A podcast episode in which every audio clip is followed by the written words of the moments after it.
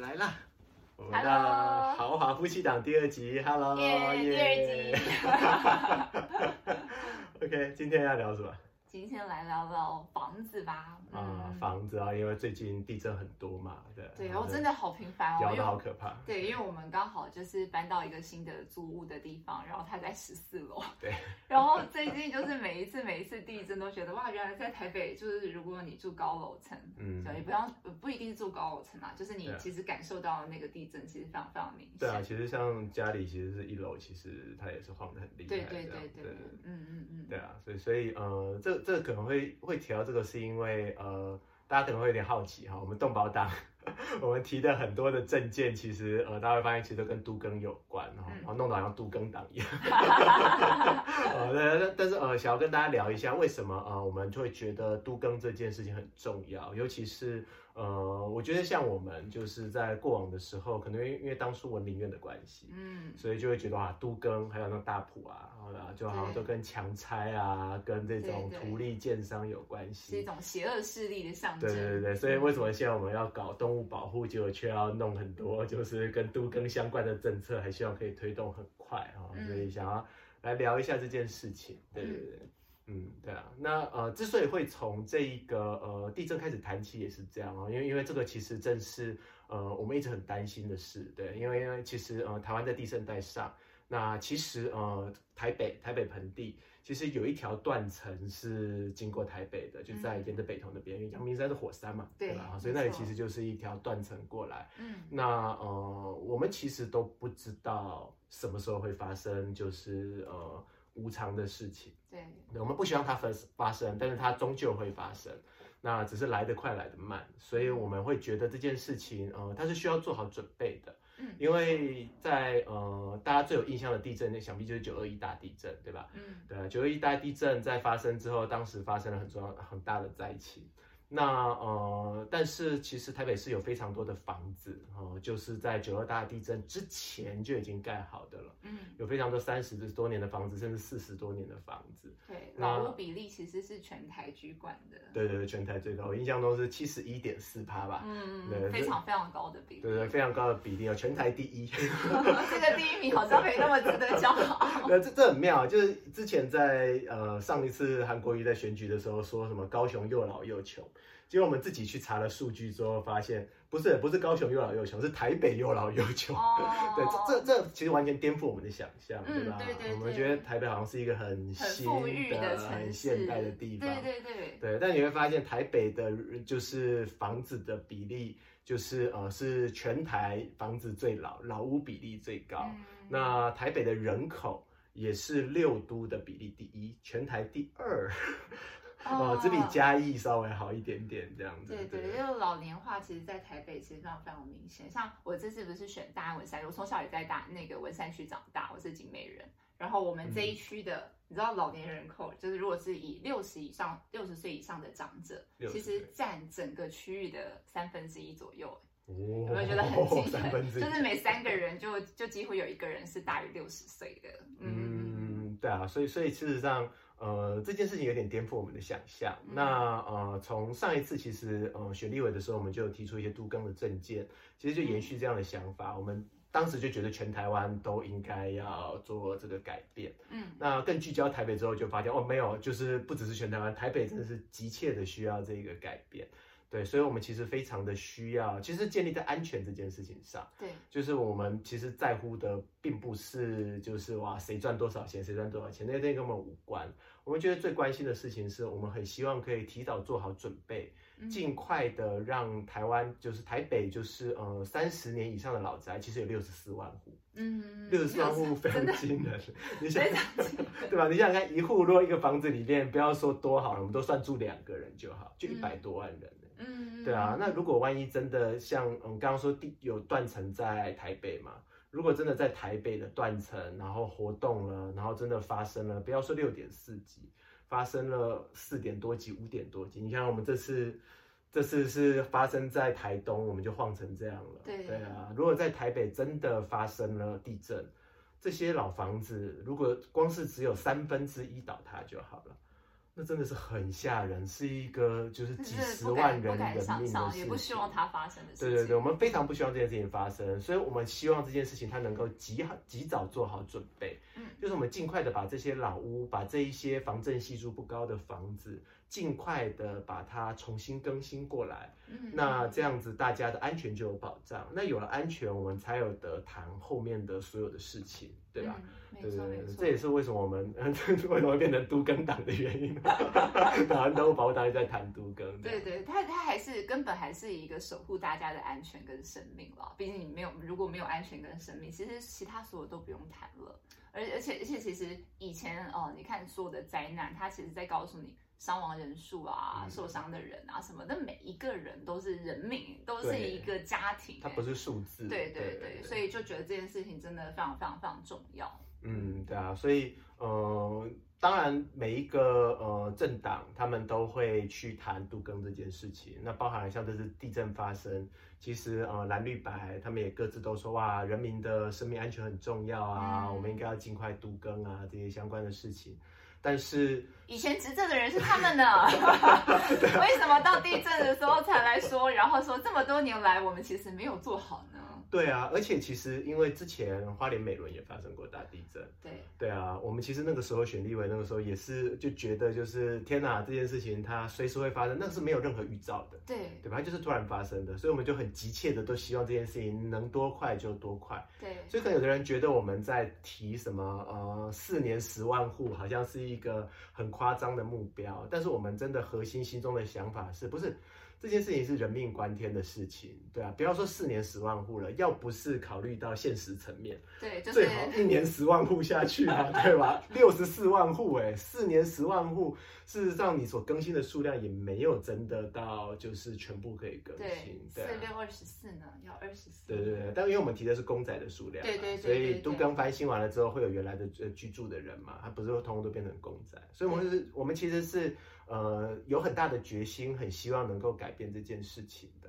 嗯那我们会觉得过去的政府不用心这件事情，也不是只是我们光说，我们其实就是实际去查了之后，就会觉得有些数字很荒谬。嗯，对吧？就是比如说像呃柯批对吧，就是执政八年嘛，那黄珊珊要延续他嘛，你就发现他们的对于都更的想法是，柯批说一年盖两千五百户都都好，哦，然后这六十四万户，然后这一年两千五百户，然后四年一万户嘛，哦那所以要两百多年才有办法更新完。嗯两百多年，我们的房子现在都变古迹了，新房都变古迹了。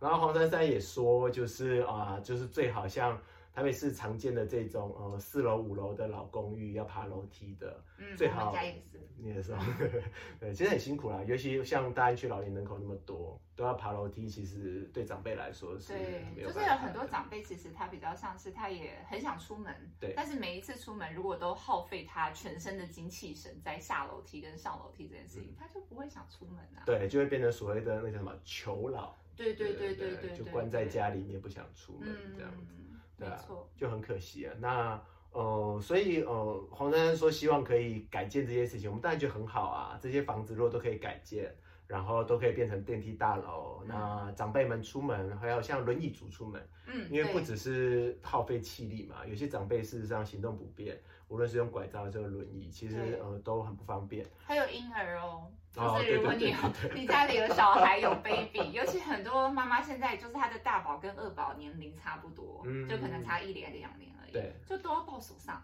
对。然后都要提提篮，对，还有或者是要那个婴儿车，你要他从五楼的公寓下来再上去，哦，真的是。真的是很夸张的事情。对真的很疯狂，所以就是也是这样，能不出门就不出门，对啊，能够不生就不生，对啊，对。这其实是很可所。有所有的东西，其实它都是环环相扣的。你你希望呃，在这个城市里面，大家要过得开心，对，要有要愿意出门消费，然后要生小孩，嗯这所有的事情，其实它都还是回归到我们居住的条件到底是怎么样，能不能让我们可以很顺利的完成这些事情。对对对，所以我们就会发现，哎，我们实际做了政策研究跟现况研究之后，就会发现，哎，其实我们有好多的问题，烧纸袜也好，长照也好，居住正义也好，然后经济也好，这些很多相关的问题，哦，甚至包含交通啊、市容啊、哦这些东西，对对，好像最后回到的核心都是都更。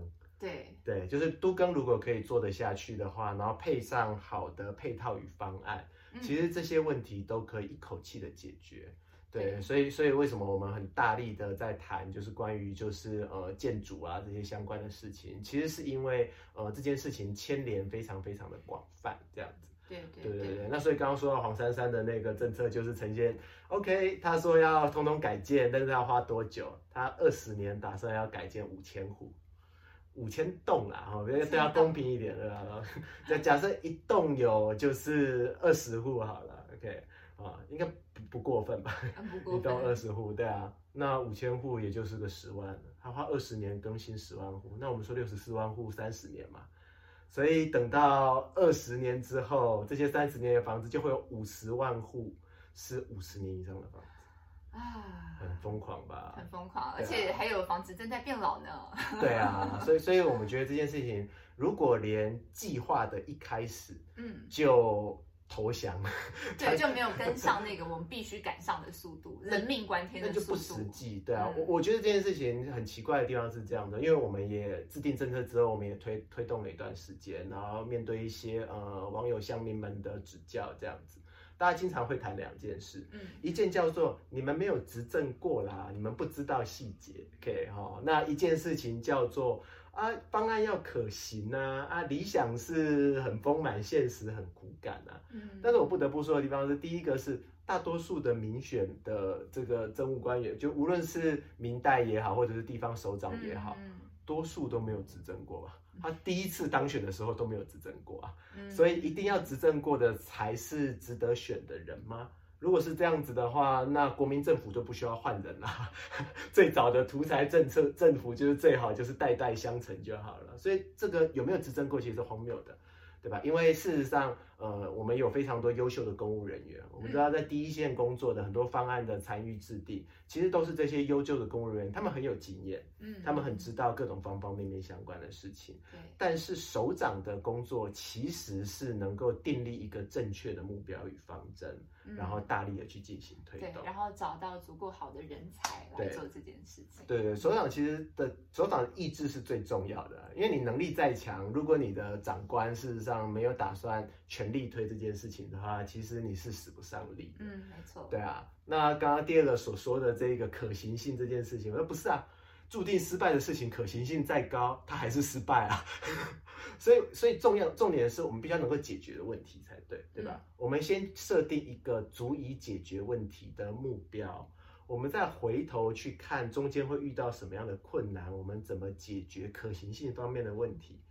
嗯，那最终我们才能够到达我们理想要到的地方嘛。嗯，没错对。啊，这应该才是正确的思考方式，也才是首长应该要做的事情。首长嗯不应该很怕事的说，我们光是在选的时候下承诺都不敢下，那你做起来一定是做的比原来更差，对吧？对所以你看科批承诺五万户嘛，啊，结果现在是两万户嘛，啊，黄珊珊说五千栋，哇，要吓死人，对 不对？是 两千栋吗？二十年吗？所以，所以这件事情是很夸张的。那更不用提，就是呃，像是蒋万安或者陈时中蓝营绿营的，连具体的数字其实都没有看到。对所以，所以这件事情事实上我们是。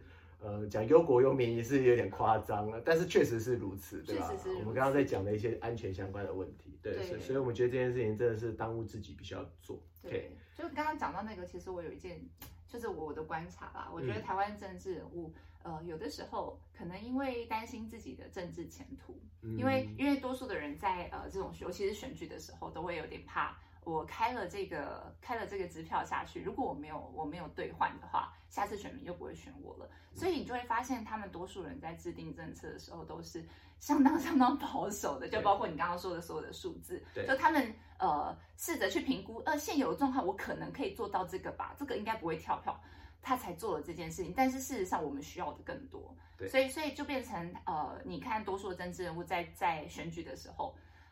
这谈政策这件事情好像很稀有，你知道吗？对，越来越稀缺 这样。对对对对，大家好像就是呃各种活动现身，打打招呼，然后意识形态的口水战以上，真正把这些政策，然后还有我们要解决问题细节数字如何做拿出来，一直一直一直讲的人几乎没有哎、对，都比较多都是人身攻击，哦。因为说他不是人，他骗人，他没诚信，比较简单，哦，对，但是说我要做到什么事情比较困难，而且以后还会面临要不要兑现的问题。对对对，要被拿来检讨的问题，这样子。但我觉得这件事情是相当可惜，因为其实对人民来说，就算你当时，呃，如果你问我，我做一个选民，你就算你当时开了一个支票，你说十万户，最后你盖了八万户。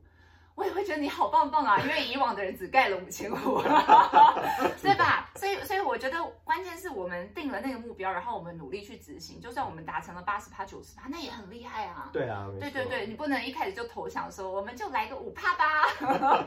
那这样子，我们就是我们城市的进步该该怎么样前进呢？对啊，尤其是这种总是只单纯的看现有的可行性的东西的时候，事实上。这个就叫做维持现况，对对吧？但是其实我们每一次投票，对于我们小市民来说，我们真正渴望的是改变现况，而不是维持现况。对。所以如果三大党他们所提出来的方案总是在维持现况，那呃，我们就觉得我们应该要出来做一些改变。所以我们就提出了很多的，在很多人眼中是很大胆的政见，然后但是事实上，呃，对我们来说，我们会觉得没有啊，这些其实也没真的非常大胆，因为这些东西在。国际上面都有人做啊，对，别人都已经做了几十年的事情，成熟的事情，对对，我们再来做这个叫大胆嘛？没有吧？我觉得应该这个叫务实吧。对，比较像是在台湾的这个政党政治轮替的这个状态，或政党恶斗的状况之下，大家不敢做一些新的事情，因为怕被就责，无论是被自己的党中央就责，还是被人民就责，因为怕怕就责这件事情，反而导致了所有东西的停滞。我觉得这件事情真的是台湾的。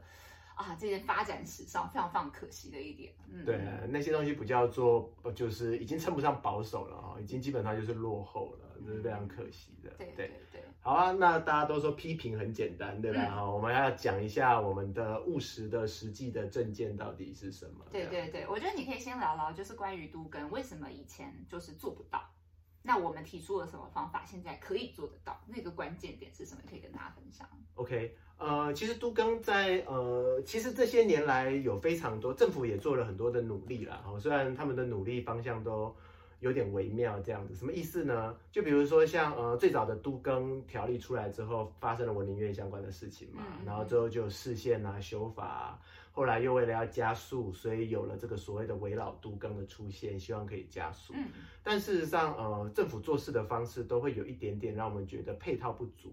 想的不够细，怎么说？就像是我们经常讲的林安乐嘛，对吧？林安乐一下去哈，就很粗糙的林安乐，没有后续的配套，就造成了后续的问题。这些方案的出现也是这个样子，它就造成了一些问题，是比如说，呃，现在有两套方案，嗯，那呃，居民就马上面对一件事情是，呃，我们平常都很忙嘛，对吧？但是我又要去熟悉到底所谓的都更的条件是什么。我要缴哪些税？我要符合哪些规定？我要符合哪一些条件？OK，如果我的房子又刚好符合围老，又符合都更，那我是围老比较好，还是都更比较好？所以居民本身其实要花很多的时间心力去了解。对，那对于想要去推行的建商来说，也会有非常多的沟通成本。对，OK，然后这个是第一点。那那所以像我们的方案当中，我们就希望可以推动，尽量让两个两个方案能够呃接近一点。什么意思？比如像围绕有一个好处，围绕的好处就是它的速度快。嗯，对，它的审核依照现在现行的经验当中，大概三到六个月就可以审核通过，然后之后开始可以动工这样子。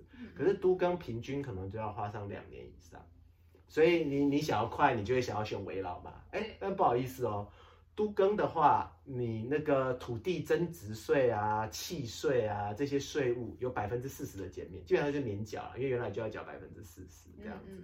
可是围绕没有减免，嗯，所以不好意思哦，你想要选比较快的围绕，你要多缴很多税啊。土地增值税其实很吓人的，你想想看，因为我们是在讲老屋改建嘛，对吧？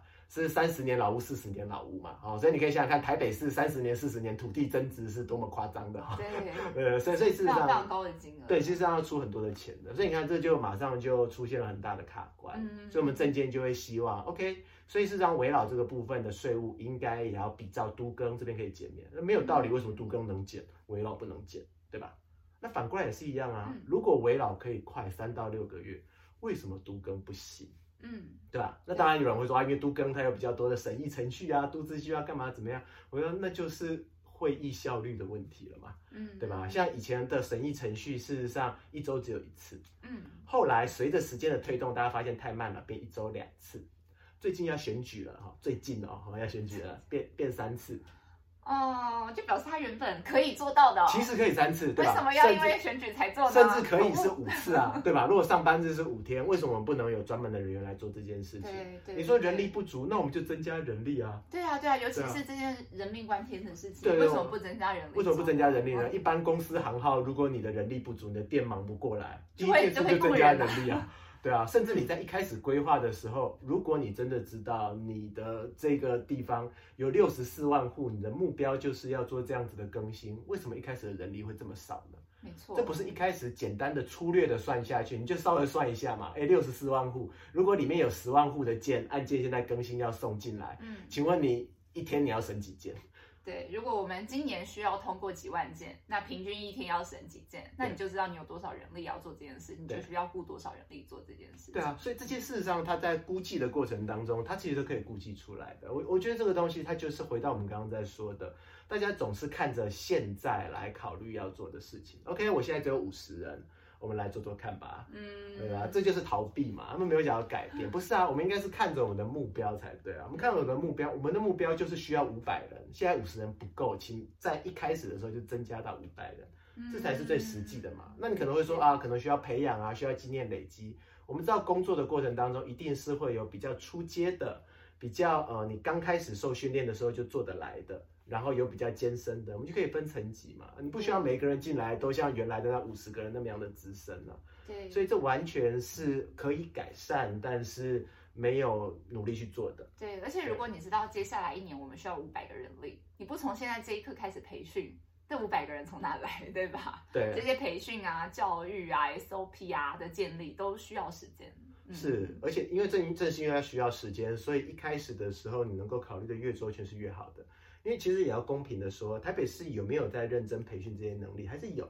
那几年之前，他们不断的有在推动这一些呃所谓的都更推动的人员、围绕推动的人员。嗯可是呃，这些都更围绕推动的人员就会面对案件如果很难通过，我要一户一户去敲门，成案又变得很少，那我为什么不去当房仲？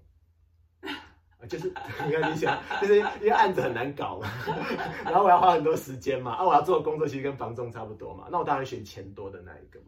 所以就会变成他其实在一开始的时候，你就没有站在被培训的那个人的角度去思考这件事情，去思考说，哎，如果他进来了，要怎么可以留得住他？嗯，对，所以事实上前几年确实有在培训，然后刚开始开放的时候，因为很新嘛，围绕刚开始，嗯然后所以有非常多的人投入培训，可是到后来大家都不愿意做，原因就是因为、嗯、我为什么要做这个？就这个条件条件留不住人。对吧对对，嗯条件留不住人，然后再加上因为案件很困难，所以我们再进一步去看，那案件推动经常卡关的点在哪里？其实案件推动经常卡关的点就在于建商跟住户瞧不拢。嗯，瞧不拢的地方是在哪？大家都会一直说住户贪婪，哦我觉得这件事情绝对要严正的反对。就是也许真的有少数的住户，他们可能是贪婪的，嗯可是大多数的人，他们要求的是一个很单纯的公平，就是我家如果原本三十平，都更之后让我还是有三十平，不过分吧？嗯，就是想要跟原本有一样的使用平数，就我家里原本可能有六个人住，我希望这六个人还是住得下，没有人需要搬。对啊，嗯，对啊，我们会觉得就是有的人会说这件事情叫贪婪，你为什么他们说这样贪婪？因为他说，哎、你之前住的是老房子、哎，那个房子很老，价钱这么低，然后之后你现在三十平了，你更新变成全新的房子了，你还要三十平，你房价飙了这么多倍，你还要三十平，这不是贪婪吗？不是重点，我房子又没有要卖，对对对我房子是自己住的啊，它它的增值跟我没有关系啊，对对对，对对我要的是我的房子，就像就像就是佩君刚刚所说的，我家原来就是这么多人，你要是变小了住不下怎么办？对对对啊如果他没有想要搬家的意愿，如果他从小到大就在这边长大，或者他已经是长辈了，他就是一辈子就在这附近生活，他已经熟悉这里的邻居、这里的生活形态、市场在哪里，要去哪里买东西，去哪里找朋友，对吧？你突然间跟他说，因为你的房子变贵了，所以现在住不下，你必须要搬走。那这件事情不就是，嗯，对长辈来说实在是太为难人了。我觉得对任何人来说都是。对啊，然后有的人会说，那你就把它卖掉啊，对吧？是新房子卖掉了就有钱了嘛，有钱再去买哎另外一栋就好了，够大了就好了啊。所以我是有一栋老房子给建商改建完之后，我再把这栋房子卖掉，再去住另外一户老房子嘛。那不是很疯狂嘛？所以大家都不会同意嘛，对啊，所以所以我们就会觉得没有，最关键的是你的住户的所谓的室内一平换一平，我们不要虚平哦，我觉得那种什么公社啊这些东西硬百灌分之三水进来十趴公社，那 这些东西是不要的，我们就是要很务实的，室内原本使用的空间是三十平，那就是三十平，嗯我觉得这是最基本的，这不算贪婪，因为这就是我们原来生活的状况。对，大家也许没有想要多赚，但是至少没有要吃亏嘛。对我们为什么要搬出去外面，让你房子施工三到五年，然后之后回来之后还吃亏？这当然很多人同意的就少。对我，我觉得还是回归到就是呃，房子对于多数人来讲，它不是一个生财工具。就是也许当然有很多人用房子来投资，让它增值之后，它赚一笔赚一笔，但毕竟那还是少数。没错，对于多数的市民来讲，就是我就是希望一个安家的地方，所以我才买了房子，因为我不希望呃在家里订东西的时候还要问房东，然后就是弄坏的东西就是还要问房东，对啊，然后或者想要迁户籍也没有办法迁。对对对对啊对对对，或者是呃要对房子做任何事情改装啊什么的，都还是要问房东。然后房东如果不想租你，他要卖房子，就必须搬走。对就对多热来讲，他买房其实是一个稳定，它是一个就是作为一个市民的一个基础的权益，他并没有想要把它当成一个商品。它是一个人一生当中有点像必须存在的一个物件，对啊，对啊，对啊，嗯所以这个是我们在谈居住正义相关的议题嘛。嗯，所以我们需要维持我们的权益这件事情，它并不过分，它应该要怎么照顾到？可是建商那边也要照顾到啊，对吧、嗯因为赔钱生意没人做嘛，对对吧？所以建商这边他们也很为难。其实这几年虽然很缓慢，但是有非常多的建商在很努力推动这件事情。嗯因为毕竟如果可以盖起来，他们有多的房子可以卖，其实也是一笔生意，对吧？对房地产其实是很好的市场，嗯可是事实上有非常多的建商都因为参与了都更而破产。真的好惨哦，非常惨，为什么？为什么我感觉是要来赚大钱呢？为什么会破产？就是因为时间拖非常久。你想想看，嗯如果我要参与这个都更，我是不是要有我的这个公司体，然后要有租金，然后要有人力嘛，对吧？要去协调啊，要设计啊，要做什么相关的东西。所以其实当我决定要投入都更的时候，我就开始烧钱。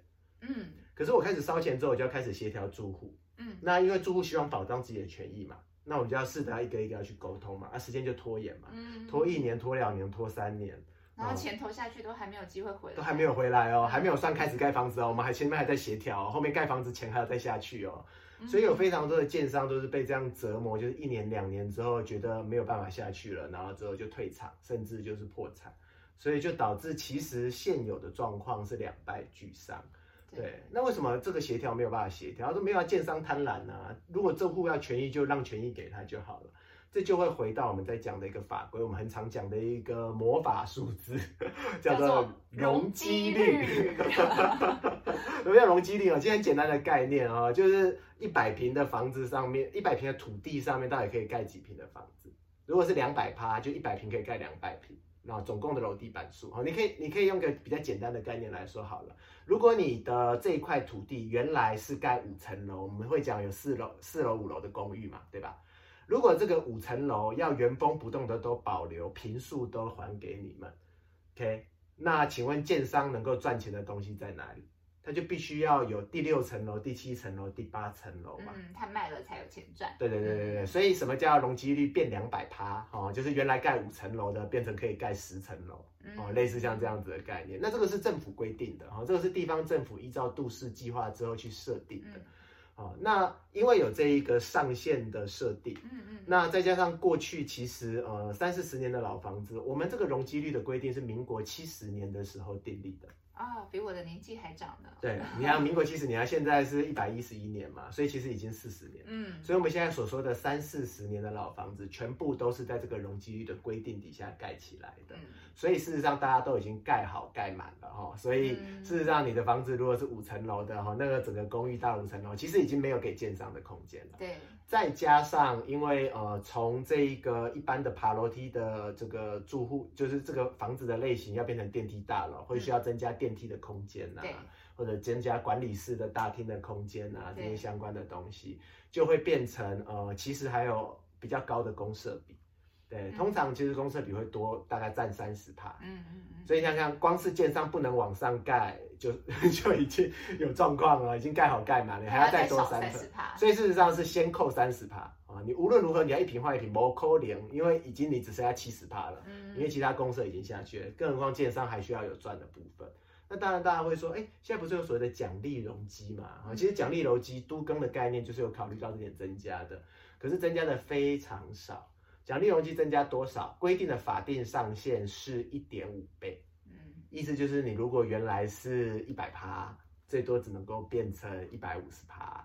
那我们刚刚说三十趴是公社嘛？对。呃，所以事实上，建商它最多最多就是只能多二十趴，这是最多最多哦，还没有包含额外的。我们刚刚只是大略的去估算的过程。对。所以对很多建商来说，就是这个东西你很简单的数字算下去就赔钱。嗯，所以建商不能让，我连我房子盖的成本都回不来，嗯，那我为什么要做这件事？对，对吧？我不但要成本回得来，我还要有多余的利润可以赚嘛。再加上因为我一投入就是要投入三年五年，对对吧？前面整合的时间加后面盖的时间，对，我这五年应该要赚的钱，我应该要拿得回来才对啊。嗯，还要养这么多工人啊，团队啊，沟通的人员啊，等等的。没错，所以你其实让这些大家你去查一下公办都更要花多少钱，你就知道其实建商真的投入非常非常多的钱，如果他真的要都更啊。所以说住户贪婪没道理。说建商贪婪一样没道理，嗯，那是怎么样可以？那这个就是为什么这么多案件很难推动的原因，对吧？没错。那怎么解决？那我们就要说嘛，这魔法数字容积，这个上限事实上是容积率把它盖住的。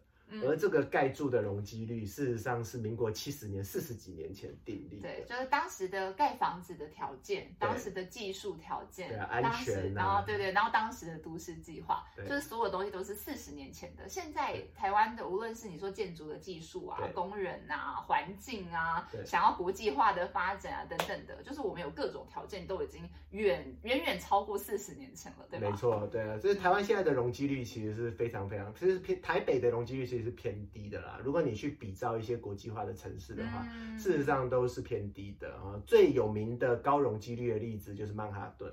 对哦，那当然大家一提到曼哈顿的时候，马上就会警觉起来，说哇，那个大城市，那个高楼大厦，那个会有啊压迫感。其实一点都不会哦。大家可以去上那个 Google Google Map 的那个街景，去看一下曼哈顿的那一个街区的样子。嗯，其实是非常观赏的，而且阳光也晒得进来，都很明亮。关键其实是在于道路的规划。对对，其实如果你的道路够宽敞，它其实这一个房子的高度跟道路它是会有一个比例的，这些都是一些专业的设计里面会去考量到。对对对。事实上，道路如果够宽敞，即使旁边有高楼起来。其实仍然不会有什么阳光晒不到啊，觉得很有压迫感啊，密集恐惧症这些问题，这些其实通都可以避免的。对，这就是建筑师和设计师厉害的地方了。对对。所以事实上，我们刚刚所说的这些相关的问题，你其实光是就台湾现在的法令来说，你光是把住宅区的呃，因为它有分等级哈，它就是有所谓的住二、住三、住四啊，越高的话容积率越高。你光是注二变注三，注三变注四，它的容积率就翻倍了。刚刚我们所说的问题就统统解决了。嗯，OK，那这些案件就会快速可以通过了。而且这个注二变注三，注三变注四，事实上一点都不会让你觉得会变得有压迫感。对哦，所以所以这个东西是你根本就不需要到曼哈顿那么夸张哦。曼哈顿的容积率是一千趴到两千趴哦，我们说的注释才四百趴，远远远低于 远远低于哦。所以事实上根本就不需要害怕这个高楼的这些问题。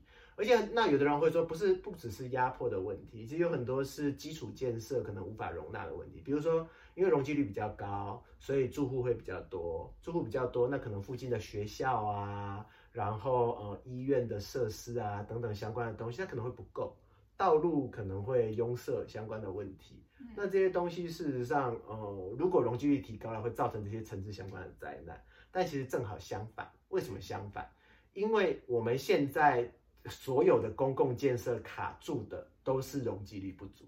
因为我们需要更多的空间，对吧？对，我们需要托幼空间呐，对，我们在讲老的空间对啊，那我们都说一经常在讲那种那个呃老人的日间照护中心、公幼啊这些地方，然后政府官员每天都在说哦，我们会盘点闲置空间，盘点包括社会住宅也需要很多很多的盘点闲置空 间。对，但是哪有这么多的闲置空间？你的容积率的天花板已经卡在那个地方了，就没有更多的空间可以盖房子了。对，你就算把原有的房子盖掉。就是通通都砍掉，你容积率一样的情况之下，其实你长不出更多新的空间来。没错，那能够长出来空间就是奖励的部分嘛，奖励就是最多只有零点五。OK，所以所以你就会发现这其实是很不 OK 的。所以为什么我们的政策有一个非常重要的核心，就是希望能够提升基础的容积率。嗯，就不要只是奖励的，是基础的就提升，因为基础的提升了，奖励的又可以更往上，嗯对吧？中央法规我们不用修那个法，因为我们是地方层级，你一样是一点五没有关系。可是我们基本的这个部分是我们地方决定的，我们提高了，再加上中央反而再上去，哎，整个空间就释放出来了。嗯，所以，我们原来的房子里面就会再多出了啊，就是托老啊、托幼啊，我们其实可以做一些很方便的建设。那这些，比如说像我们有聊到那个景美的之前的那个市场嘛，有个公对对对有市场，对对，在景美夜市，你就是走到最后面的地方，有吃那个铁板牛排那个地方对。对对对，吃那个很很好吃的景美豆花的地方。对，然后底下那那个其实是公有市场，但是里面已经荒废了。啊，外面啊有一家很有名的红烧肉。对对，那你看进去你就发现里面其实都黑黑的，那都是荒废的地方，对不对？那你想想看，它在市场里面，如果那些市场都可以翻新，嗯，翻新之后，如果我们在这里面多做一层托幼，一层托老，嗯，对吧？事实上，市场就是大家平常会去的地方嘛。对所以婆婆妈妈他们就平常的时候送小孩或者送家里的长辈去到托老跟托幼，下来就可以买菜直接回家，是不是就非常的方便？对，而且那个地点真的很方便，就是没有被拿来利用，实在太可惜，因为它就在集美捷运站走路出来大概五分钟不到的对地方。，啊所以那个大安文山市议员之后要靠你了啊。加油努力，我们让大山区变成更好的地方。嗯，对啊，而且而且你看，当我们人流会往这些地方去的时候，因为我们就是要接小孩上下学嘛，对所以大家就会进到市场里面。对于摊商来说也是很开心，因为其实我小时候对景美夜市其实是一个非常非常热闹的夜市对，就是但是现在如果你去逛。我就会觉得好可惜哦，就是我小时候觉得这么好玩的地方，玩的也有，吃的也有，买衣服、牛仔裤、衣服、包包、鞋子，全部都是去那里买。嗯，对对，但现在就是去逛的机会也少了，对然后去那里也会发现，相较于小时候，它真的冷清了好多，嗯就真的觉得好可惜哦。对啊，就很缺乏一些好的建设跟政策可以引导。嗯嗯，所以嗯像我们就会希望哦，四年十万户真的是一个很大的目标。嗯。所以我们有几个配套的组成，对吧？嗯。第一个就是你看容积率提升了嘛，对。案件更容易通过了，案件容易通过，你所培训的那些人才留得下来，对，所以你的人力也会跟着充足。嗯。人力跟着充足之后呢，接下来我们再利用这些呃市有地的规划做起，因为民众要取得同意一样需要时间嘛，所以对。OK，你们出去民间的这些协调的进行，那同步在进行了，我们公有地也要开始进行规划。没错，对啊，因为我们的市有地，像我们刚刚所说的那个呃集美的公有市场，它是市有地嘛，然后还有很多大家呃忽略的角落，就是警察、消防局嗯啊、呃那这些地方市场要改建，警察局也要改建，嗯，因为其实警察局也面对一样的问题，就是当时呃三四十年之前，台北市人口没有那么多，因为嗯警力的配置是跟当地的人口有关联性的，所以人口上升了，警力就要上升，对，可是房子不会变大。对，对，所以三四十年盖的警局，现在其实空间是严重不足的。没错，，对，然后警局的改建非常非常的缓慢，嗯就是这么多年过去了，事实上就是现在还有超过四成的警察局是远远不足，就是给警察使用的，警察使用的空间比犯人还要小，真的好辛苦哦，真的非常的夸张，就是因为他们的班很长哎、我知道很多警察基本上一天是十二个小时的班，因为他们就是日夜都要二十四小时要有人他们要嘛，所，以工作时间那么长，在外面跑，回到办公室还要这样子很挤很挤的 对工作，对啊，我们其实因为我选台北市长啊，所以如如果你有细节选台北市长的话，你就会遇到一个有趣的服务，就是你当地的警察局就会联络你，然后问你说，呃，你家里要不要装监视器啊？然后呃，需不需要有随护保护你啊？然后台北市的总警察局还会派副局长来你家关切你的安危，问你要不要租防弹衣等等相关的事情。我们就趁着这个机会，就是也跟就是基层的员警或者是长官们就聊了一下关于这些警察的相关的困境。他们也说，确实就是呃，现在有很多的警局就是空间明显不足，很多的这些工作同仁，他们连能够躺下来休息的地方都没有。哦，他们值了很长的班，他们需要休息，但是却连躺下来的地方都没有，所以其实非常的辛苦。嗯对啊，所以我们其实是很希望可以改善这个部分。嗯那改建警察局，透过人力的提升，就有更多的空间可以做嘛。所以不止警察局放大，对，放大之后呢，我们可以同时做这个呃公宅的共构。对，就是它不只有警察局，上面还可以盖人住的地方嗯啊、这不是天马行空哦，新北市已经有做了，有这个警局跟一般居住的这个共构。对啊，那治安超好，对吧？你家楼下就有警察局，你完全不用害怕你家会发生事情。那有的人可能会担心说，可是警察局那个车子出去进进出出，这个其实是很小的问题，因为你只要在这个共构底下，警察局就是本身有协调说，你在刚出发的时候，你不要在住宅的附近鸣笛，对吧？你等到远离了之后，你再鸣笛。事实上，这个件事是非常简单就可以解决的问题啊，所以所以这些东西都不用担心。所以像警察局啊、市场啊、消防局这些东西，我们公有的部分就可以呃快速的开始做这些整建的部分。既改建这一个改善他们的工作环境，嗯，然后又提供出我们在说的哇，要广设这个托幼啊、托老啊这些公共设施，没错。然后还有我们最重要的一个政策哦，你会发现如果有发了我们本职专业的人，都会听到我们一直在谈的这个八百万以内的这个青年住宅。好希望可以买一间。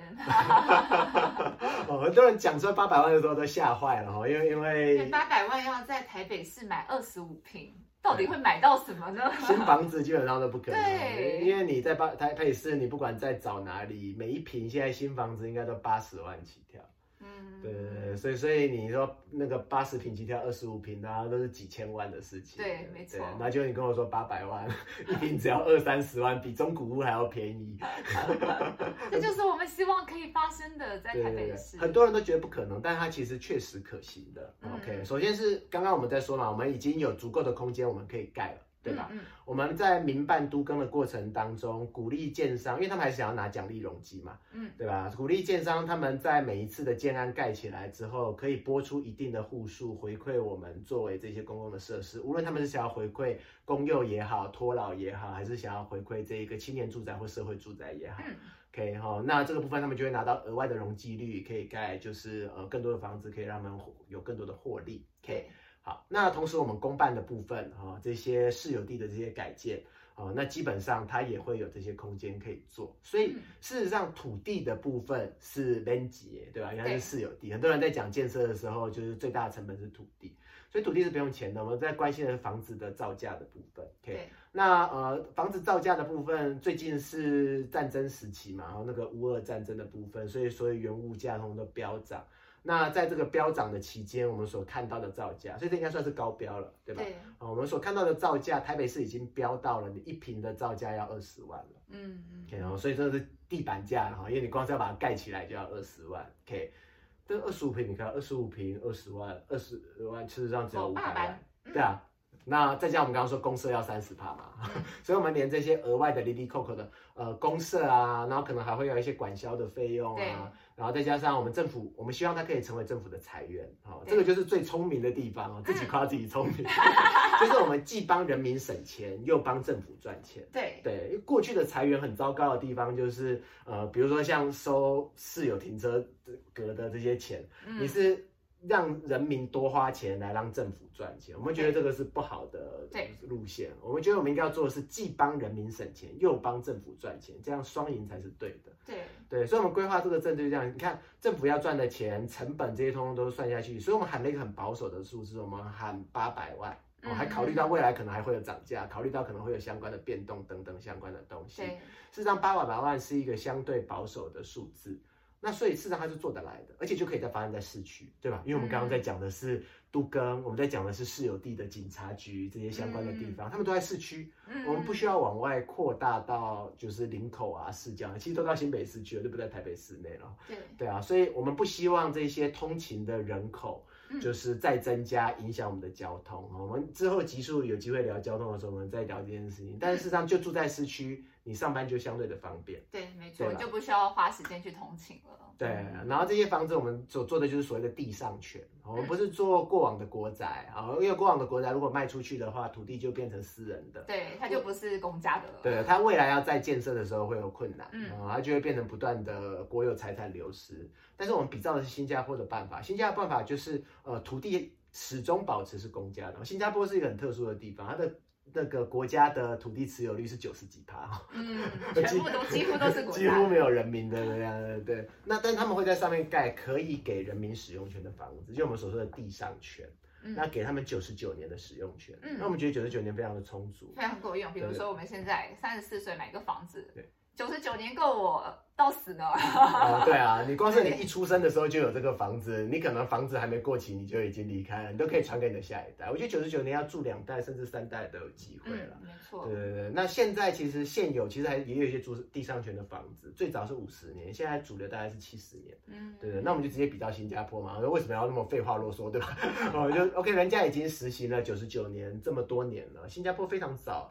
一九五零还一九六年就有这个主屋的进行了，对啊，人家已经有五六十年的经验了，我们可以比照办理，嗯，对吧？比照办理，然后就是九十九年的使用权，二十五平，八百万以内就可以买得到，嗯，大家马上就可以不需要再担心房东涨房租啊这些相关的问题，不需要再担心要结婚的时候没有房子了。好多人对于就是结婚这件事情是觉得 我要先有一个房子才可以结婚，而且为什么是规划二十五平？我们是规划想要小的十五平，大的二十五平，这也是比照新加坡的，新加坡。有这一种比较像是呃，比如说我们两夫妻两个人生活的，可能有的人没有想生小孩，我们是很想生小孩了，那那就可以是比较小的空间。对，那一般居家的，鼓励大家要生育的，那其实二十五平是一个呃一家人可以生活的房子。我们屏东来，我们以前老家大概也是二十五平多这样。嗯，然后你们家四口，对，我们家一家四口嘛，对对对啊，所以所以这个东西都是依照人家的成功经验去规划出来，都不是随便乱喊哦。因为为什么不是二十六平、二十七平？呢，因为人家经验是这样。OK，所以大概是这样的过程。那这件事情，你看，我们结合我们刚刚前面所说，我们希望四年可以推十万户，嗯，对吧？啊，一户要卖八百万嘛，嗯，对吧？听起来很便宜，可是我们这十万户卖出去之后，你就会发现，它就为政府就可以带来八千亿的收入。对，一年平均两千亿哦。对啊，一年，所以这其实是一个政府很大的裁员。政府现在台北市的税入。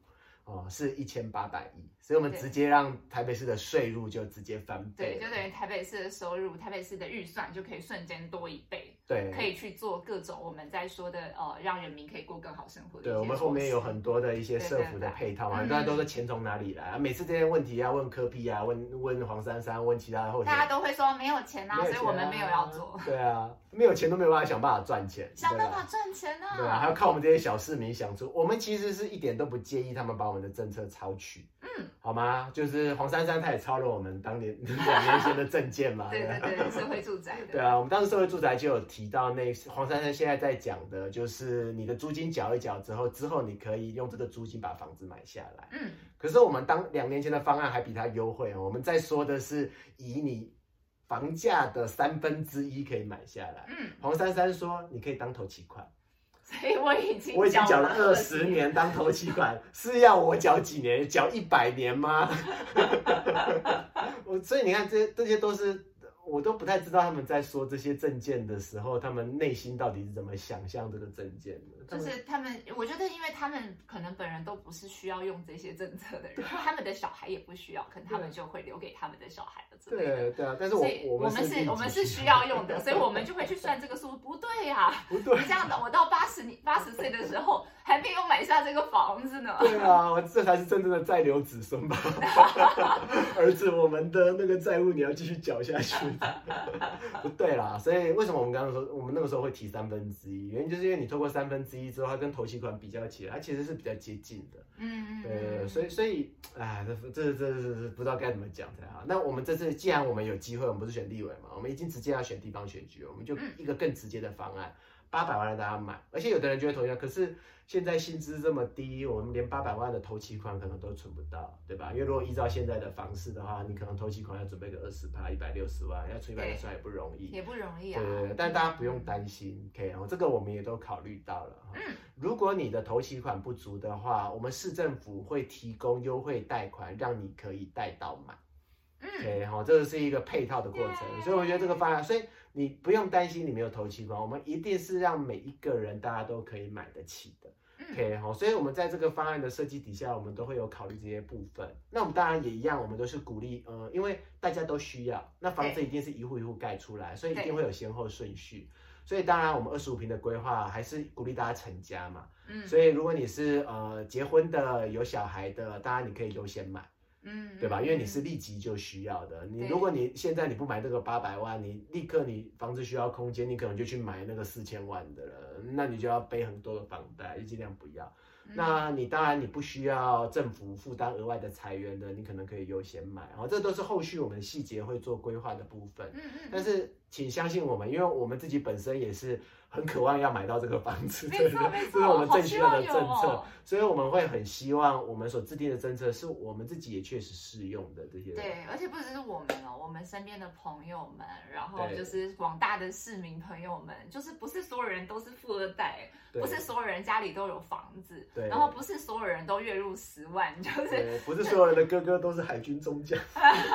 就是对大家来说，就是呃，大家都很辛苦，在在每一天每一天的工作去赚到让家人可以好好生活的钱，但这些钱在台台北市这种夸张的房价跟物价上，大家真的是过得非常非常辛苦哎、对对，所以我们我们真的很希望可以改变这件事情。嗯，可以，所以你看，我们我们其实是整个方案，事实上不是天马行空起来的。我们去研究了这些法规，然后我们去研究了一些啊，他们瞧不定相关的问题，呃，然后我们去研究了这一些呃，接下来可以实际改变的这些东西。对，所以这些种种相关的配套，后面我们这些钱到底拿来之后要拿来做什么？我们后面还会再录影片跟大家分享哈。嗯，对，所以我们希望透过这样子的过程当中，我们的呃一方面加快人力增加了嘛，所以整合速度也可以变得更快。好、所以为什么我们我们有一个配套叫做三个月就可以审核完成？因为就像我们刚刚说的，如果围老三到六个月可以，为什么都更不行？嗯，我们希望可以比照办理，而且事实上，如果你去查资料，你就会发现很多人都在抱怨台北市现在的很多的文件啊、表格啊，非常的麻烦琐碎。给我们自己也申请过很多东西，都知道那些有够琐碎。我们这些东西通通都精简，所以事实上这些东西都是可以做的。但是已经执政这么多年的，无论是蓝营啊、绿营啊，还是白的，基本上他们都没有做，他们都会说他们做的很用心，他们都说他们很努力，他们说台北是第一名。第一名有什么好骄傲的？就是人民如果还活在痛苦，问题如果没解决，对你只是那个问题比较小的，那不是五十步笑百步嘛？然后居然说我们已经第一名了，你们不可以怪我们，不是不应该这样子思考事情的哈。我们必须看问题到底有没有解决。对，所以很希望大家在了解完这些过程当中，你们真的如果喜欢这些证件的话，哈，请一定要投给我们，OK 吗？对，一定要投给我们、哦，不要因为觉得动保党很小，三大党很大，就应该要支持三大党，这是不对的啊、就是所有的党都是从小变大的啊。对，你们正是因为呃你们喜欢这个证件，而你们投给我，那呃大家看到了哦，原来这些证件真的有票，你也才会去影响到其他的候选人，他们能够提出相对应的证件。对对对，就是未来大家的证件才会真的就是我们来改善民生吧，人民真的过得很苦啊，我们我们来试着提出一些实际可行的方式，然后对让第一线的人民有机会改善他们的生活吧。对，我们让他们这些总是在打高空、炒意识形态、互相抹黑抹红的这些政治人物，看一下真正的务实去谈政见，真正的务实去苦民所苦，去提出解决方案的，就是这一些人是不是真的能够获得民众的支持？我觉得当他们看见了这些人可以获得民意，哦，这些人就是我们，那呃，他们也才会能够改变。哦，我觉得这个东西就是互相这样子的过程。所以，所以如果你就是肯定我们这样子呃务实的精神的话，请大家一定要多多支持我们多多支持，也记得帮我们。对对对，也记得帮我们分享哦，因为我知道很多朋友就是会跟我说啊，我不住在台北市，但是没有关系。世界这么大，台湾这么大，我们有很多朋友也会住在台北市，或者是你的呃各种呃 Line 啊、脸书啊对，各种社群软体，你有机会的话，麻烦多多帮我们分享，多一张票，我们就多一个可能，一起用小市民的力量来改变台湾。对对对，请记得六度分隔理论 啊，就是就是每一个人跟任何一个人，地球上任何两个人中间只隔六个人，对这六个度分隔理论。所以你分享出去之后，不见得是你的朋友看到，可能是你朋友的朋友看到，可能是你朋友的朋友的朋友，哎，看到不错，他分享了，又让他的朋友的朋友看到，对，结果就你不是台北市民，台北市民就看见了。对对对对对，现在就是大党的媒体就是不让我们小党曝光，这我们跟媒体朋友聊过，他们也说今年的氛围特别的严重，就是以前的选举不会对小党的关注这么少的哦，所以今年真的是啊，我们真的很担心这种 言论控制的这个这个氛围越来越回去了哈，对